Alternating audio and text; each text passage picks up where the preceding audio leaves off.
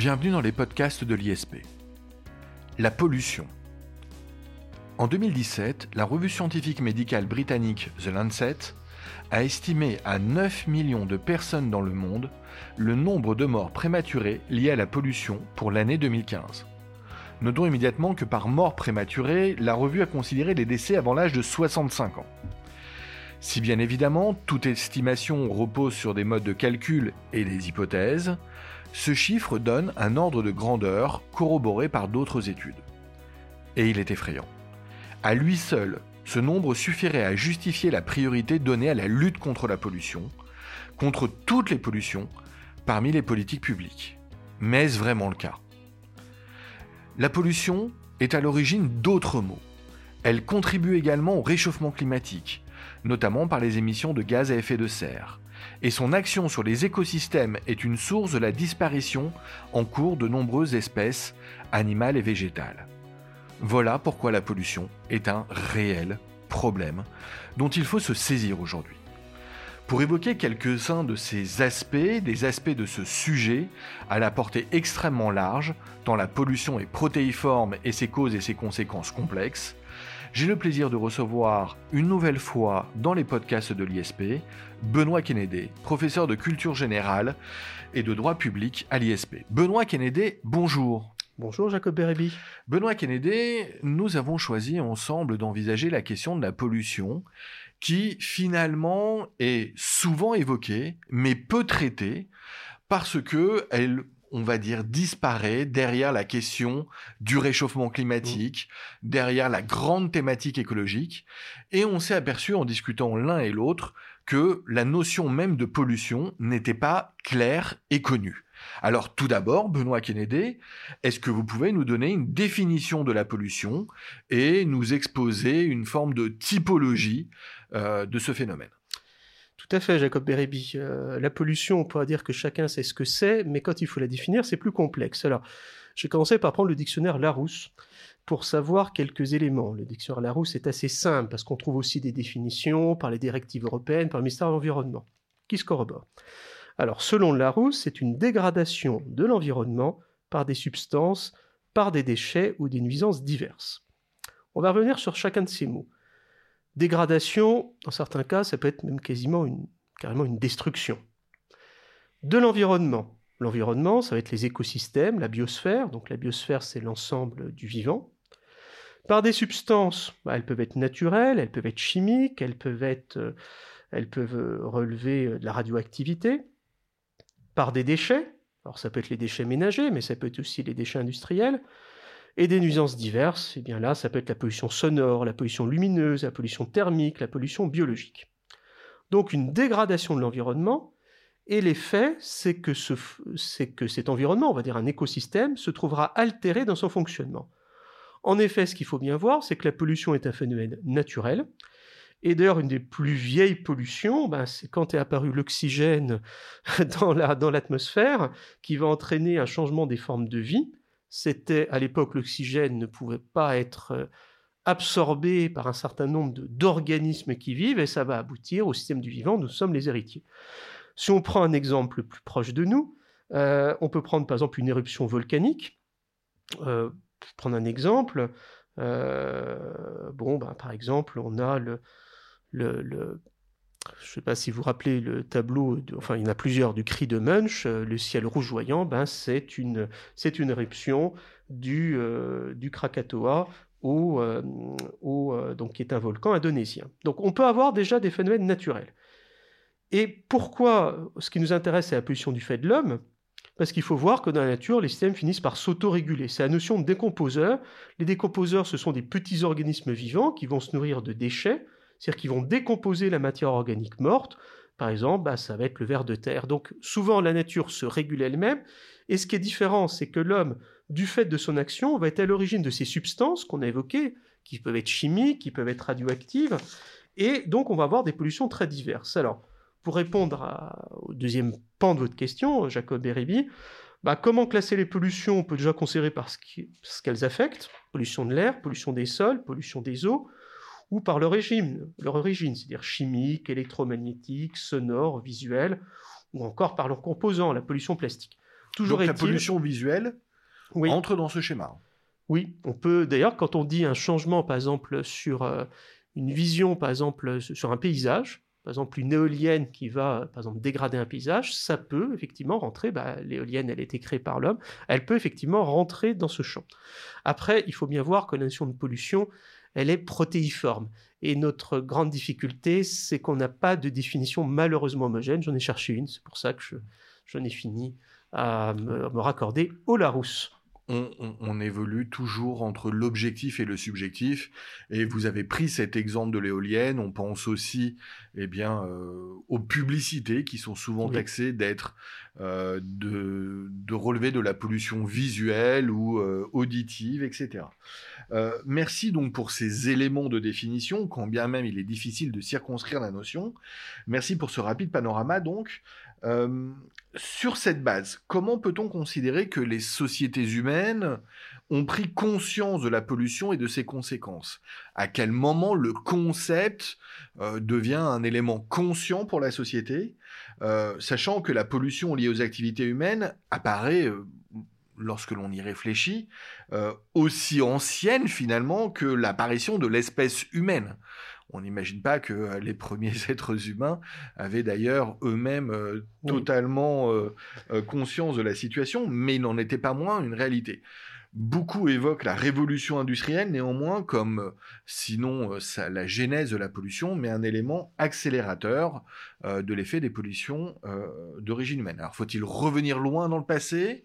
Faut-il s'atteler à l'époque récente, Benoît Canadé Oh bah écoutez, il faut à la fois aller loin dans le passé, parce que dès que l'homme apparaît, son action anthropique, dès lors qu'il va sortir d'un modèle, j'ai envie de dire chasseur-cueilleur, et même avec ce modèle-ci, il a une action sur l'environnement, et voir la période la plus récente par justement une action qui s'accélère.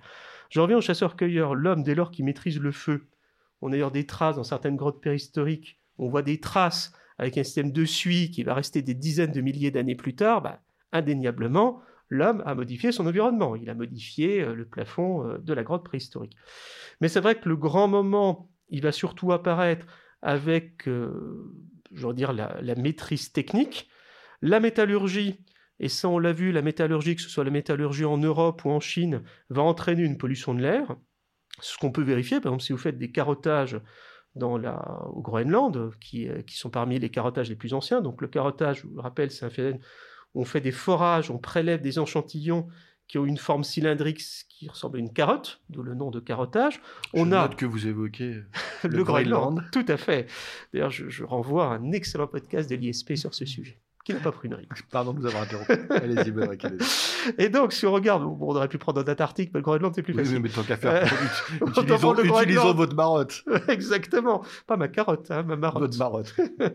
Donc, en tout cas, par les carottages, on voit les évolutions du climat et on voit l'impact de la métallurgie. Mais prenons encore plus récent. Quand l'homme va commencer à, se- à défricher bah, la destruction des forêts, qu'on voit très nettement dans un pays comme la France, avec l'ensemble des, peuplements humains, on voit aussi le même effet. Et les déchets humains, qui vont être associés aux villes, c'est-à-dire les déchets ménagers, mais aussi les déchets animaux, euh, les, les excréments hein, des, des animaux domestiques. Donc, j'ai envie de dire, l'homme bien avant même la révolution industrielle, a un impact sur l'environnement, donc crée des pollutions, notamment par les déchets, ou en tout cas par son impact. En fait, il change le- les, écosystèmes où il évolue. Alors, pourquoi la révolution industrielle va changer d'échelle? Parce que l'utilisation des énergies fossiles euh, va entraîner une pollution de l'air. Bon, le charbon, on sait, est une cause majeure euh, d'émissions de gaz à effet de serre et du réchauffement climatique, par l'épuisement des matières premières, et aussi parce que, disons-le, la révolution industrielle permet une croissance économique, euh, permet que l'augmentation démographique euh, devient inférieure à la croissance économique, et la phase finale, c'est la consommation de masse post-1945 de nos sociétés avec une explosion démographique. Donc, on va avoir effectivement euh, des effets beaucoup plus nets. Alors, la prise de conscience, en fait, elle est assez ancienne. Peut-être qu'on y reviendra, mais par exemple, la question dans les villes, la question, par exemple, des tanneries, qui sont les activités plus polluantes, elles ont très vite été éloignées au maximum des centres urbains. On va le voir aussi quand on verra des activités industrielles, on le voit à Paris, les beaux quartiers, pourquoi sont-ils à l'ouest et pas à l'est? Ben, C'est l'orientation des vents et pour avoir une position de l'air qui est plus faible dans les quartiers les plus riches pour éviter justement de, subir un air plus pollué. Donc la pollution visuelle, sonore, olfactive, elle est extrêmement présente dans les villes.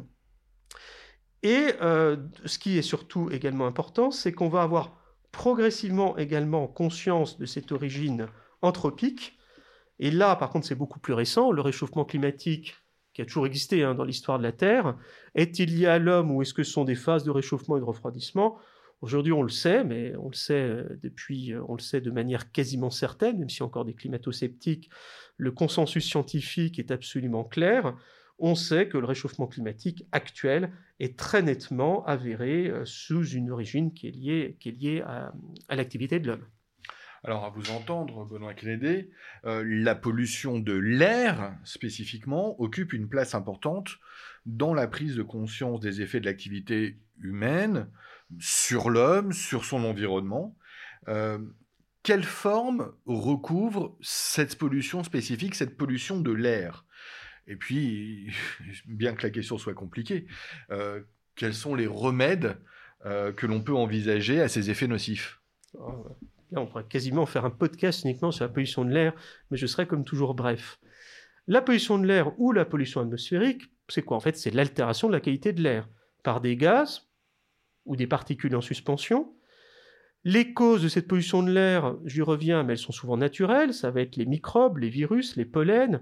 Je ne reviens pas sur l'éruption volcanique du Krakatoa en 1883 en Indonésie.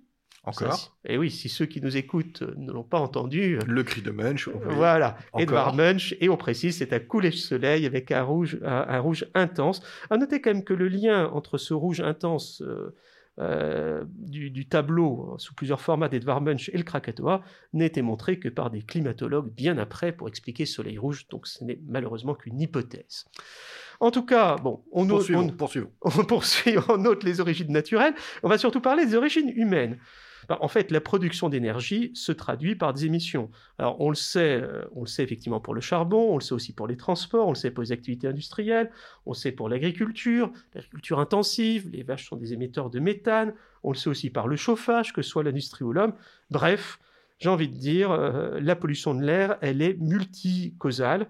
Et en tout cas, elle a des effets aussi bien au niveau individuel, sur la santé humaine, les allergies, les problèmes respiratoires, euh, qui aussi, euh, d'ailleurs, la pollution favorise les maladies cardiovasculaires. Ce sont les deux domaines, bon, je ne suis pas médecin, mais qui effectivement sont multifactoriels, donc nécessitent d'être euh, isolés. En tout cas, c'est un facteur aggravant, déclencheur, mais aussi sur un niveau plus global, avec les émissions de gaz à effet de serre, avec le réchauffement climatique, ou encore un sujet qui maintenant on passe d'être réglé, mais la, couche d'ozone, c'est-à-dire ce, ce, composant de l'atmosphère qui filtre les rayons du soleil euh, aujourd'hui, ça a été découvert en 1985 par, le rôle des bombes aérosols.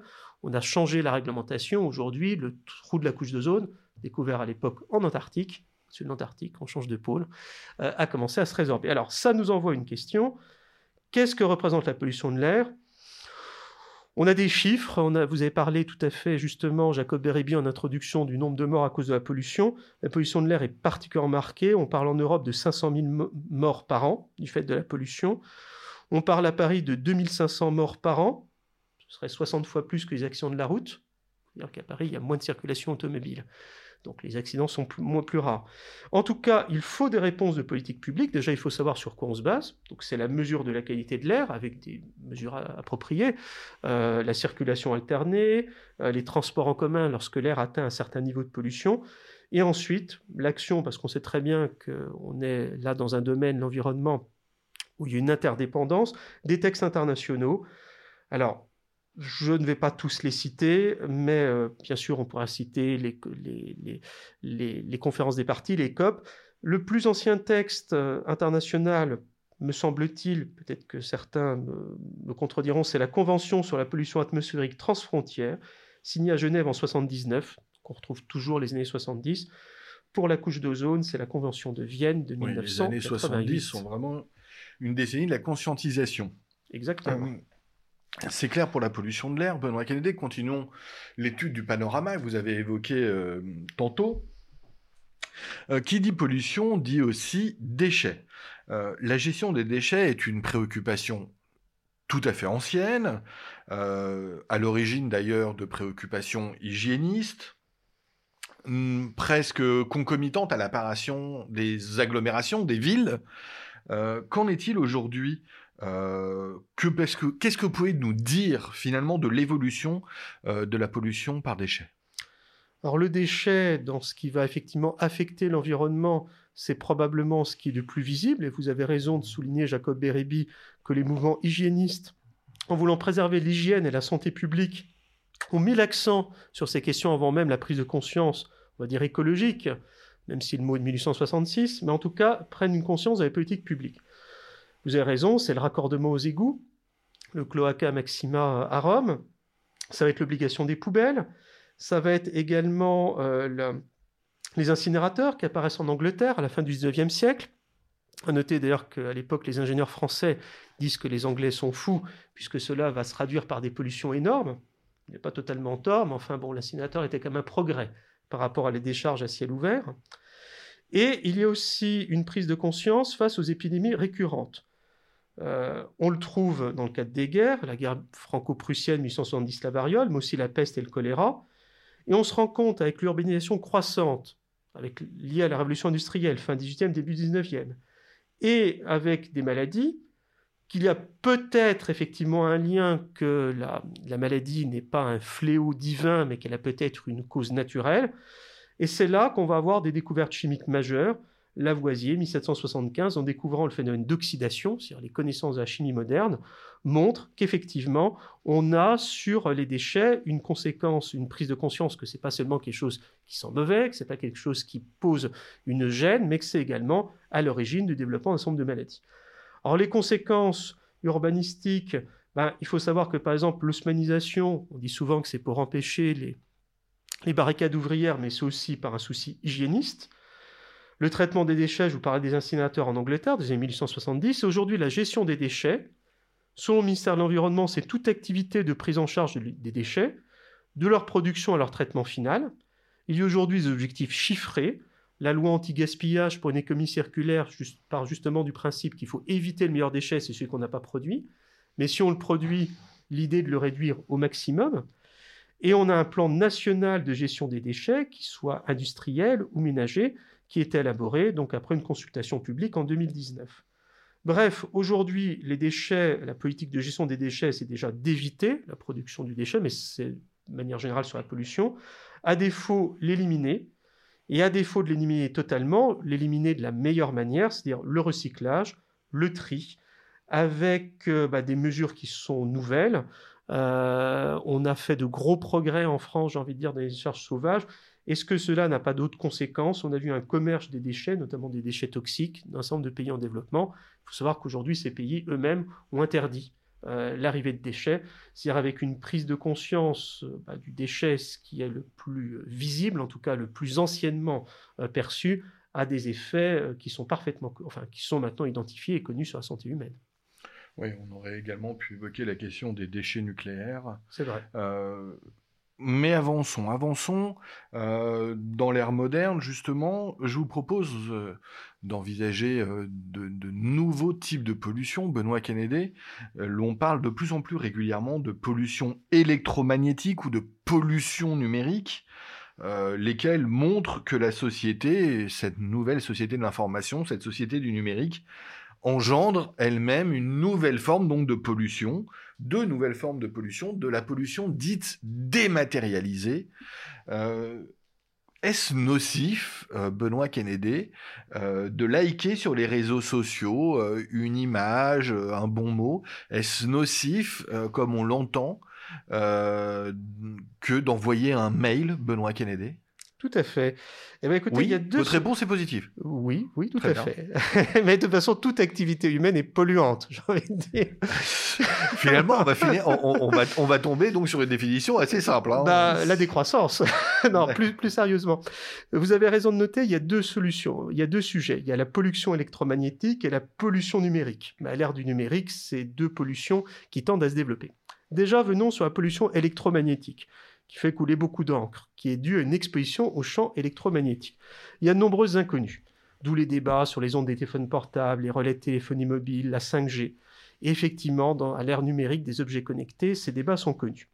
Alors, euh, ce qui est acquis, mais malheureusement, ça ne répondra pas totalement à la question de ceux qui espéraient une réponse immédiate.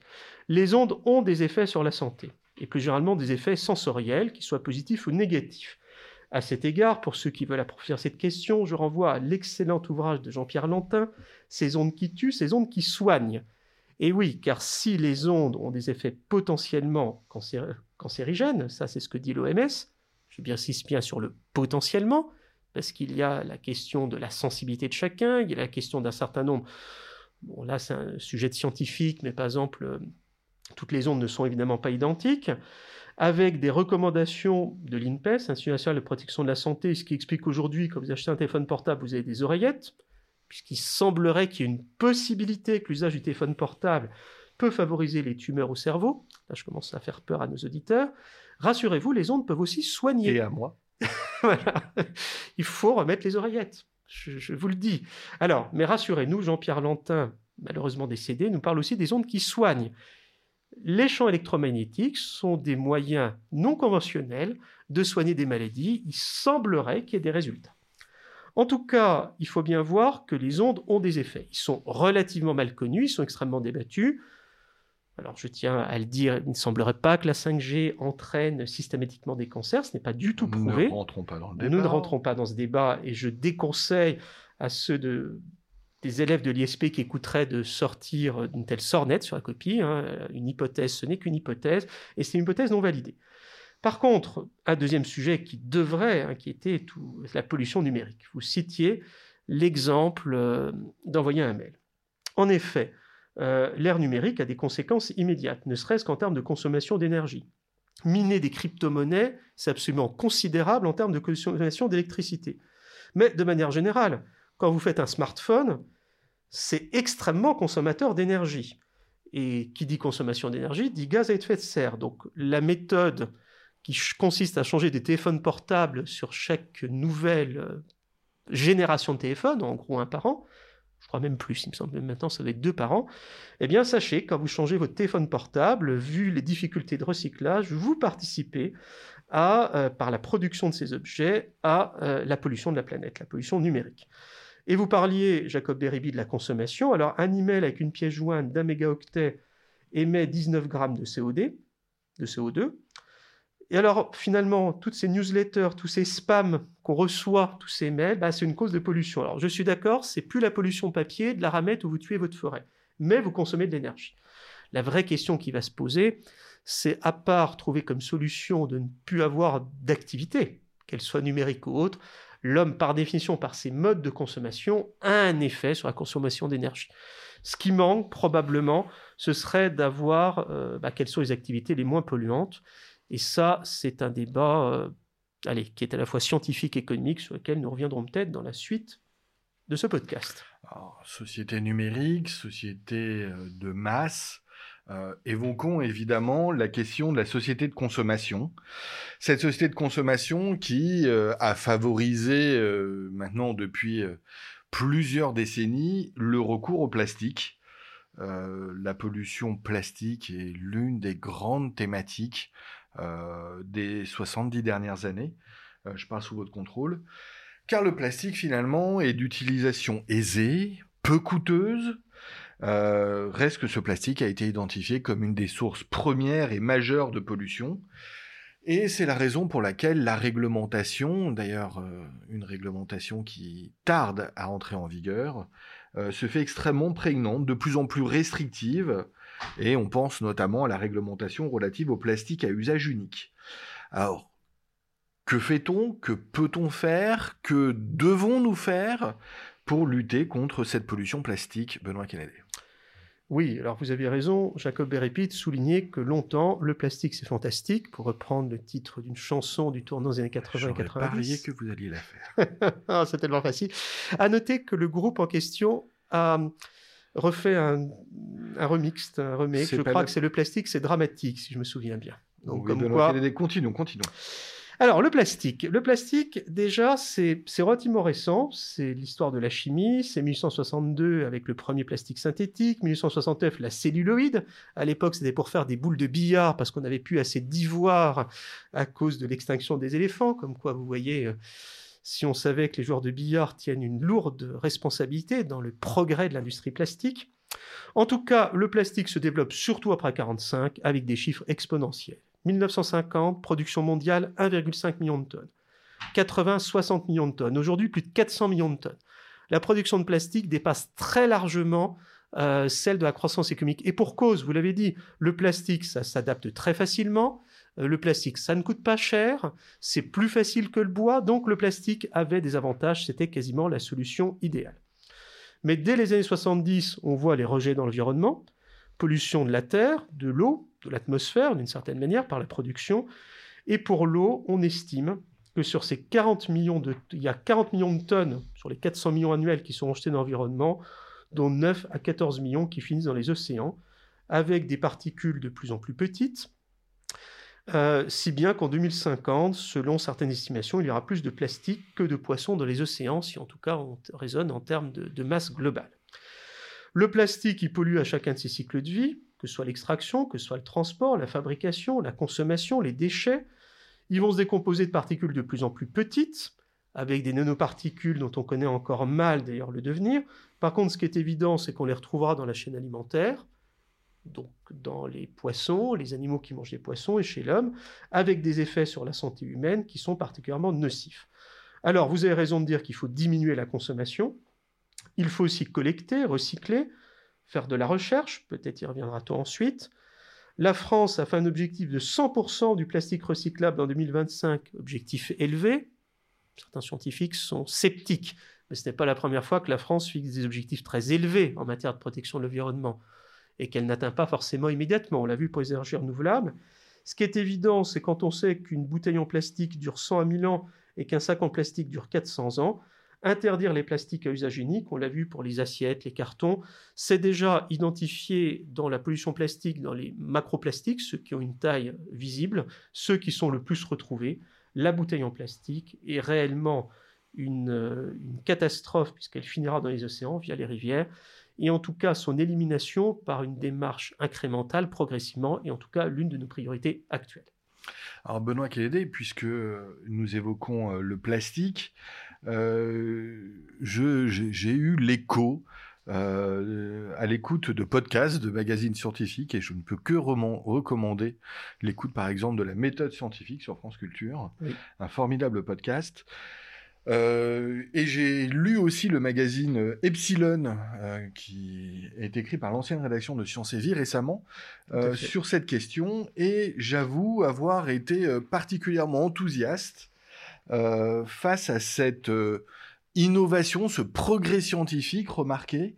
En mars 2016, des scientifiques japonais auraient publié une annonce, euh, enfin, auraient découvert de manière assez extraordinaire que des bactéries mangeuses de plastique étaient nées sui generis spontanément et l'on peut euh, imaginer peut-être à l'avenir eh que ces bactéries mangeuses de plastique fournissent une solution à la pollution plastique, à cette fameuse euh, pollution dans la mer plastique que l'on trouve dans les océans.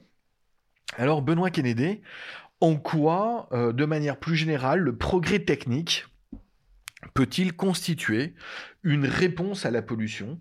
Euh, Que répondre à ceux qui voient euh, dans l'élimination et le recyclage du plastique euh, une nouvelle source d'activité économique et d'enrichissement? Est-ce qu'on peut lier utilement enrichissement économique et écologie? Eh bien, je vais doucher votre enthousiasme, Jacob Bérébi. Car moi aussi, je me suis dit que la solution était dans la science. La science qui a permis nos solutions. Alors, bon, Ceci dit, au-delà du jeu de mots, c'est vrai que la bactérie Idonella sacayensis, mhm. vous avez, posé vous donner le nom et je sais que nos auditeurs vont tout de suite aller sur leur carnet. Je l'avais sous les yeux et je n'osais pas le dire. Elle mange du PET et c'est vrai, le fameux PET, un des plastiques les plus utilisés, il est dégradé par cette bactérie. Et c'est vrai que c'est extrêmement intéressant. Et puisque vous citiez la revue Epsilon, Epsilon pardon, Mathilde Fontaise, euh, donc c'est un magazine scientifique, Epsilon, mmh. sur France Info, nous disait, mais on a découvert un nombre considérable d'enzymes dans les océans, dans les sols, qui sont capables de manger du plastique. Elle souligne quand même, le problème, c'est que ce sont des mutants, c'est des bactéries qu'on ne connaissait pas avant. Alors, il faut tout de suite voir, effectivement, tout ça est tout à fait encourageant. Bien sûr qu'il faut encourager la recherche, ne nous voilons pas la face. Après de l'innovation à sa mise en place, il y a souvent, j'ai envie de dire, un, un delta. En tout cas, je ne parle pas du variant, hein. il y a souvent en tout cas une, marge. Et c'est vrai que le problème euh, de la bactérie, découverte par des Japonais un peu par hasard, d'ailleurs je crois que c'était des bouts d'épuration hein, par lesquels ils l'ont découvert, il faut que ce soit industriellement rentable, il faut qu'on ait des applications, il faut ensuite passer ces bactéries dans les océans. On peut espérer une autorégulation par un certain nombre d'enzymes, puisque certains apparaissent. Le gros problème qu'on a aujourd'hui de ce type d'image scientifique, même si effectivement il faut le favoriser, c'est qu'on pourrait croire que finalement bah, le plastique c'est un peu le nouvel or vert, que plus il y en a, plus on va permettre euh, euh, de, de, lutter et finalement de s'enrichir. Alors il y a deux choses, je vous parlais des, des, des, organismes dans la nature qui, se, qui, font, qui sont les décomposeurs. Les décomposeurs, oui. Voilà, c'est 30%, il faut savoir, de la matière organique. Si maintenant je parle de l'industrie du recyclage, c'est 0,5% de l'emploi en France. Donc si le but c'est d'essayer d'imiter ce que fait la nature, on en est loin. La FEDEREC, la Fédération des entreprises de recyclage, avait un chiffre d'affaires de 8,5 milliards d'euros en France en 2019. C'est pas mal, mais c'est faible. Investissement surtout dans les machines de tri, du matériel de collecte, 49% l'investissement dans les machines de tri, ça c'est les données 2019. Bref, il ne faut pas négliger évidemment l'élimination du plastique. Mais croire que finalement une bactérie permettra d'y arriver, c'est peut-être une, part de la solution, mais ce n'est pas la seule. Il y a plusieurs intérêts du recyclage. Ça évite de gaspiller des ressources naturelles et de gaspiller de l'énergie. Ça permet de sécuriser l'approvisionnement. Ça diminue l'impact sur l'environnement. Ça assure aussi notre souveraineté, j'ai envie de dire, industrielle. Mais probablement, ce qu'il faut voir, c'est qu'il faut se mettre dans un schéma économique plus global c'est un secteur économique, la recherche est un secteur économique, même si l'État la favorise, hein, c'est le plan France 2030, et il faut bien sûr avoir un calcul économique. Benoît Kennedy, terminons euh, la question de, de la pollution au travers de celle de la logique économique. Euh, nous sommes d'accord, il n'y aura pas de lutte contre la pollution et de manière générale, il n'y aura probablement pas de politique économique si de politique pardon écologique si les acteurs économiques euh, ne participent pas de cette lutte euh, contre la pollution. Euh, aujourd'hui, en France, les principales causes de la pollution seraient l'agriculture, le bâtiment, l'industrie, avant même l'action des consommateurs, puisqu'on découvre mmh que euh, finalement les déchets ménagers ne représenteraient que 4% du volume total des déchets. Donc on voit bien que on est d'abord sur donc des questions agricoles, des questions industrielles.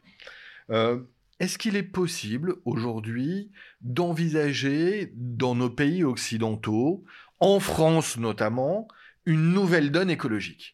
Est-ce que euh, l'on est capable aujourd'hui, d'un point de vue à la fois politique et économique, d'envisager une telle nouvelle donne qui participerait d'une idée qui commence à s'installer, qui commence à être envisagée, même au sein des conseils d'administration de grandes sociétés françaises, euh, d'envisager donc que les effets négatifs de la pollution seraient internalisés, seraient absorbés par l'équation des coûts des différents acteurs économiques.